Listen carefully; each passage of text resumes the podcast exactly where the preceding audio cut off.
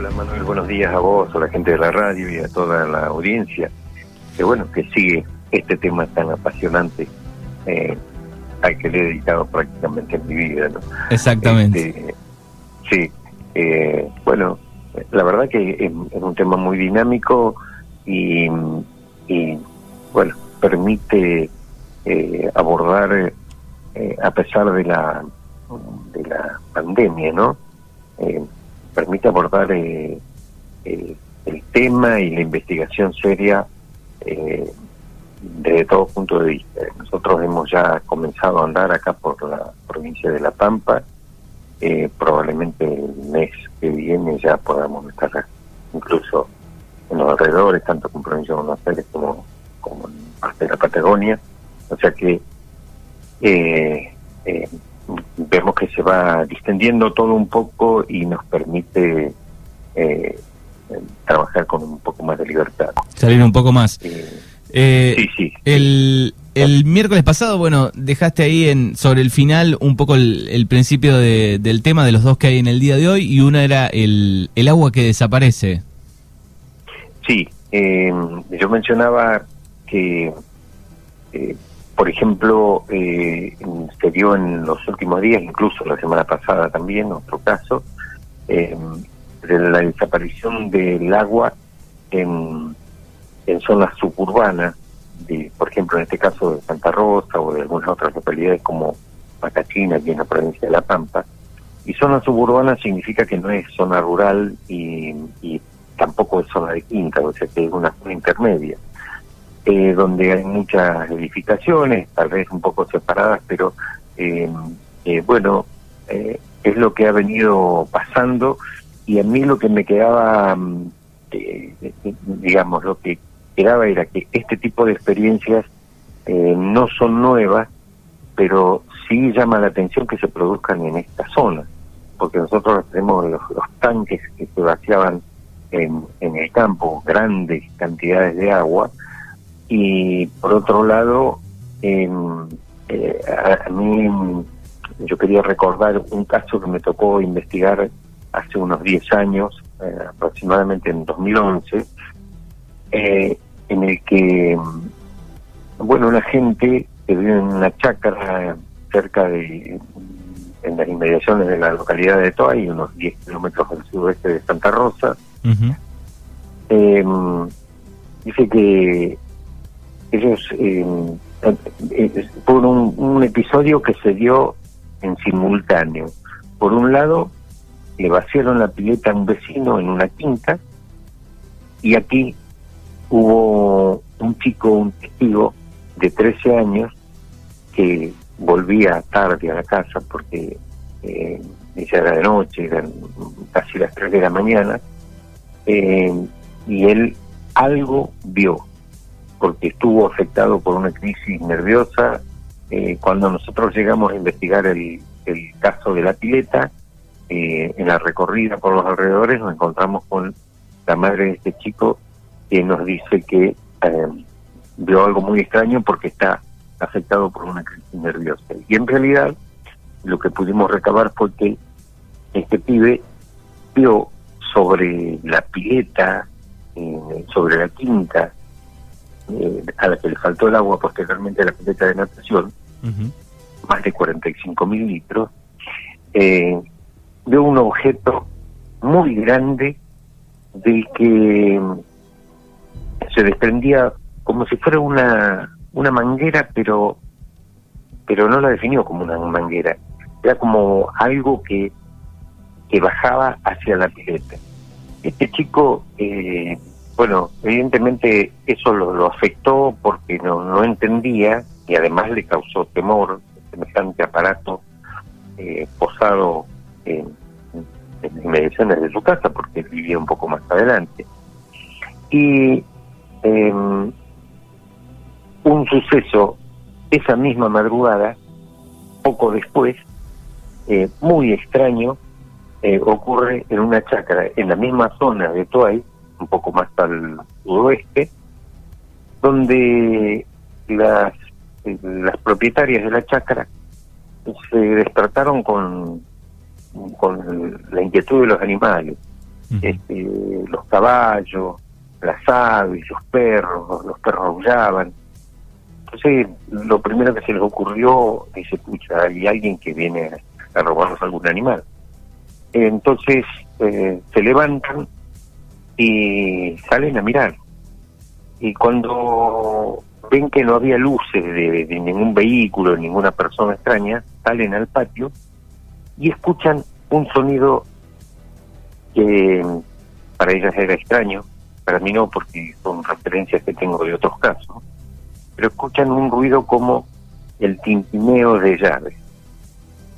Quienes este, em, siguen este, eh, este espacio se acordarán que en el caso Sayago, eh, el testigo cuando vio el primer ser escuchó ruido como de tintineo de llaves. Y las mismas palabras utilizaron las dos, las propietarias de esta chacra. Cuando, mm, bueno, escuchan el tintineo pero no sabían de dónde venía, levantan la vista y ven que eh, va pasando por las inmediaciones de, de, la chacra un gran objeto eh, ovalado con luminosidad clara, pero pero no desprendía luces. Era como que, que tenía luz propia, era un, tubo fluorescente. Eh, em, ovalado, redondeado, o sea, no, no, no tenía bordes, eh, bordes angulares, y que hacia atrás se desprendía, era como que llevaba enganchado algo, y algo rectangular a nosotros este, primero nos llamó la atención la, eh, la claridad de las definiciones que nos dieron eh, las propietarias de esa chacra. Un óvalo que va arrastrando un, un rectángulo. Eh, y esa luz triangular que salía hacia atrás era como que era el enganche que iba llevando, era lo, que nosotros suponíamos. esto se produjo todo en una misma madrugada, que hace unos 10 años, en inmediaciones de acá, de la localidad de Troy. Y eso era uno de los detalles con, que, yo quería relatar a la audiencia. Bien, y, en otros... sepan, sí. Sí. No, no, no, para, para que, que sepan la gran variedad de, de experiencias que nosotros vamos recogiendo. Y a lo largo de los años hay este hay algún alguna cosa que que tenga que ver con la otra, digamos, en, en los testimonios, este, hay algo similar, en, por lo menos con el agua, cuando falta el agua en, algún tanque, de, por lo menos los casos que vieron algo. Sí, eh, lo más llamativo es la desaparición del agua que evidentemente alguien se la lleva para arriba, porque no queda una sola gota de agua en los alrededores. Se la lleva para arriba em, eh, y, de una forma perfecta, porque, insisto, no quedan huellas eh, ni agua derramada en los alrededores. A no ser que eh, haya, no sé, un, efecto de evaporación que no conozcamos, ¿no? Que el humano no conozca. Claro, y sí, sí, sí, no sé, algo que viene un una, no sé, algún tipo de aparato que la hierve al agua y se evapora. Eh, la diferencia de esto está en que, por ejemplo, este chico vio, este chico vio un, un aparato muy grande eh, sobre la sobre la quinta y, y, también eh, tengo testimonios de grandes objetos extrayendo agua de laguna, también en, aquí en la provincia de La Pampa, en la zona de Telén, en una laguna que estaba muy próxima a la escuela hogar. En una noche de tormenta un vecino eh, observó un aparato que mm, se conectaba, estaba suspendido a, a determinada altura y de él se desprendía insisto, en esto también eh, están las relaciones de, los testimonios. No era una manguera convencional. Él me la comparó como si fuera, era irregular, como si fuera el tronco de una parra. la gente de campo, la gente de, de quinta, se puede utilizar, utiliza estos ejemplos porque eh, son los más gráficos para ellos. Bien. Eh, o sea, era una manguera irregular, o sea, como un tronco de parra, usted que iba eh, teniendo dobleces y ese aparato eh, introducía esa esa especie de manguera en la laguna y evidentemente con fin era extraer el agua. Bueno, y, ahora sí. Eh, sí. No, no, decime, decime, Quique. No, no, no. Este, te digo, esos son los factores comunes que nosotros vamos apuntando y, y después con el tiempo comparamos, este, eh, tenemos tabla de comparaciones para, para ver qué cosas tienen en común. Claro, la, la, sí, la, la pregunta... mucha variedad. Sí, sí, la pregunta sería, bueno, ¿quién necesita ese agua? ¿Para qué la utilizan? Si es que alguien se la lleva, digamos, ¿para qué la usarán, no? Eh, bueno, definiendo que evidentemente se la llevan hacia arriba, más allá de que pudiera ir la posibilidad de, evapor- de evaporación, eh, yo el planteo y, mi hipótesis es eh, que alguien utiliza esa agua o como la utilizamos nosotros para beber o para lavarnos o para el uso que le da el ser humano, o es una tecnología que separa sus componentes, el hidrógeno y el oxígeno, y cualquiera de los dos pueden ser utilizados como un medio de propulsión de una nave. Eh, es así de sencillo, no hay que dar tantas vueltas, eh, porque si no, no tendría sentido. Eh, Esto si hay se casos- la llevan al agua, se la llevan. ¿Hay casos en, en todo el mundo? Eh, sí, eh, pero no, no de la magnitud que nosotros hemos tenido acá, por ejemplo, que desaparezcan 300.000 litros de un tanque gigante. Ujú. Eh, en, México hay ejemplos, algunos ejemplos. Eh, en, en la década del 70, aquí mismo en Argentina, eh, se produjeron varios casos en, en la zona de La Barría, provincia de Buenos Aires, en- concretamente el año 1972, eh, inclusive que motivaron la intervención del ejército ante, ante la denuncia de luces extrañas y demás. Pero eh, eso en esa zona se cortó, no hubo más este, extracción de agua de las piletas.